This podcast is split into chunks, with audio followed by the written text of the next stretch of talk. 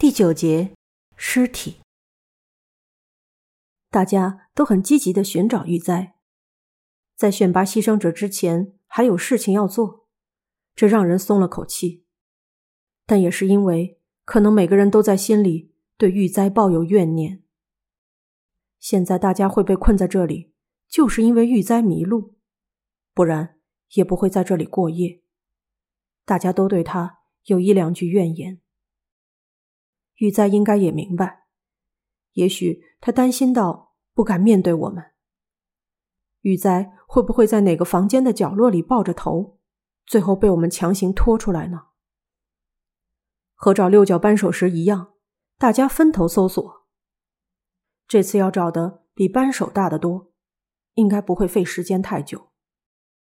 九个人粗暴的脚步声在地下建筑中回荡了一段时间。到处传来呼唤玉灾的怒吼声，那样子就像船即将穿过暴风雨，船员们分散在船上活动一样。我去看了二零九号的刑讯室，堆在房间角落里的刑具因为地震散落在地板上，没有玉灾的身影。为什么我首先会来到这个房间呢？我也觉得惊讶，因为我觉得必须先确认一下。最不祥的地方。最后找到了玉哉，是史奇家的儿子笋斗找到的。他的尖叫声传遍了地下建筑。找到了，死了，死去了，被杀了。那是地下一层的一二零号房，东侧最边上的狭小房间，因为这是一座建在地下空洞的建筑。那里就像是蛋糕被切下来的部分，被当作仓库使用。尸体面朝下躺在房间里，他的脖子上捆着一条有点脏的绳子，在背面一侧打着死结。祥太郎像滚圆木一样用力将尸体翻过来。是玉灾君，彻底死了。尸体的表情惨不忍睹。嘴巴和双眼都张得不能再大，肤色正在开始变成蓝黑色。大家轮流走进房间，确认尸体的确是玉哉。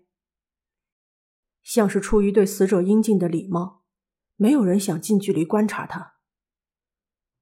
我们一直站在走廊上。为什么？为什么这么多事情同时发生？花歇斯底里的喊着。正如他所说，在这只有两三个小时的期间，发生了太多的事情。因为地震被困在地下，水在进入，必须牺牲一人才能回到地上。就在弄清楚这些事情的时候，玉哉被人杀害了。玉哉是什么时候被杀的？当然是我们一起找六角扳手的期间，没有别的机会了。祥太郎回答龙平：“谁干的？”这一次没有人回答。肯定是这其中的某个人干的。那时候因为大家都分散在地下建筑里，所以是个杀人的好机会。犯人不知从哪里找来绳子，偷偷靠近寻找六角扳手的玉哉背后，勒住他的脖子，将其杀害。尽管如此，所谓杀人令人厌恶，但发生了也不足为奇。关系亲密的人之间发生的纠纷演变成杀人，即使不是身边的事，在新闻里也并非少见。但是，只有此时此刻，在这种情况下发生的杀人事件，才绝对令人奇怪。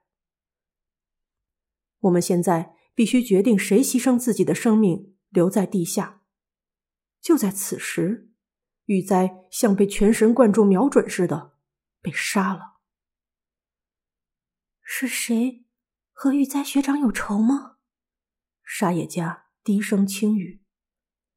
于是麻衣说出了我正茫然考虑的事：如果有仇，现在做这种事不是很奇怪吗？那个，我们总得有人留在这儿，对吗？大家想怎么决定呢？这是个过于可怕的问题。如果玉簪没有被杀，而是召开了选择牺牲者的十人会议，会得出什么结论呢？所有人都接受十分之一的死亡，赌上性命抽签吗？也许是这样，也许并非如此。如果并非如此，举个例子，可能会进行无记名投票。每个人认为谁应该留在地下，就写下谁的名字，而得票最多的人就要承担这个任务。如果以这种方法决定，究竟谁会被选中呢？是玉哉也不足为奇，因为他的缘故，大家才会被困在这里。这个想法应该都藏在我们心里，或者也许不会变成不记名投票什么的非常麻烦的事。所有人都会追究玉哉，说是因为他，大家才遭受这种事，然后恐吓他进入洞穴般的小房间里，落下岩石。如果还不服从，可能会对他施暴，直到其无法忍受痛苦，放弃自己的生命。我无法想象堂兄、大学时代的朋友们、昨天刚认识的史奇一家，还有我自己会做出这种事。但如果除此之外没有别的出路呢？水正在逼近，如果不能选出一个人，所有人都会死在地下。祥太郎总结了麻衣的疑问。这就是说，假设和玉灾君有仇才犯下罪行，这也许是得不偿失的犯罪。无论怎么说，如果放任不管，玉灾的结局可能比被勒死还要悲惨。其实，不管有无仇恨，简单而言，如果是用抽签决定的情况，杀了他就相当于减少分母，增加了自己当选的概率。翔哥，犯人真的明白我们现在被逼入多大的困境吗？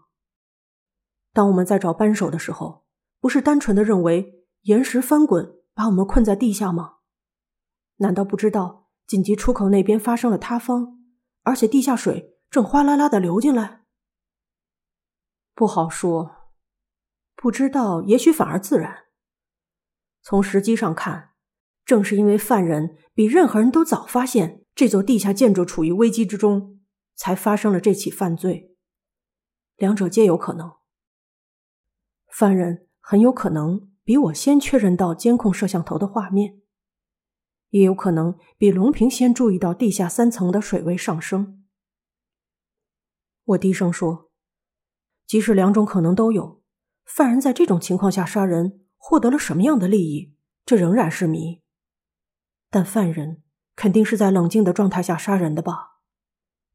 杀人现场的房间不是存放绳子的地方，所以犯人是从别的房间拿来绳子行凶。我不认为犯人突然发火才杀人。你说的对，犯人肯定惊人的冷静，因为即便在这种生死攸关的情况下杀人，还能一脸无辜的站在这里。确实如此。每个人都一副处于紧急事态的表情，但是任何人都没有害怕罪行被揭露的样子。龙平催促似的说：“我说，为什么要杀人？现在没多大关系了吧？”“是啊，动机确实无关紧要了，不明白也没什么问题。我们必须立刻知道是谁杀了玉灾君，在这里被水淹没之前。”无论如何，一定要找出犯人。这就是龙平君你想说的吧？与其说龙平，不如说除了犯人之外的所有人都认为这是理所当然的归结。如果不牺牲一个人，就无法逃离这个方舟。谁会成为牺牲者？这当然应该是犯下杀人罪的人。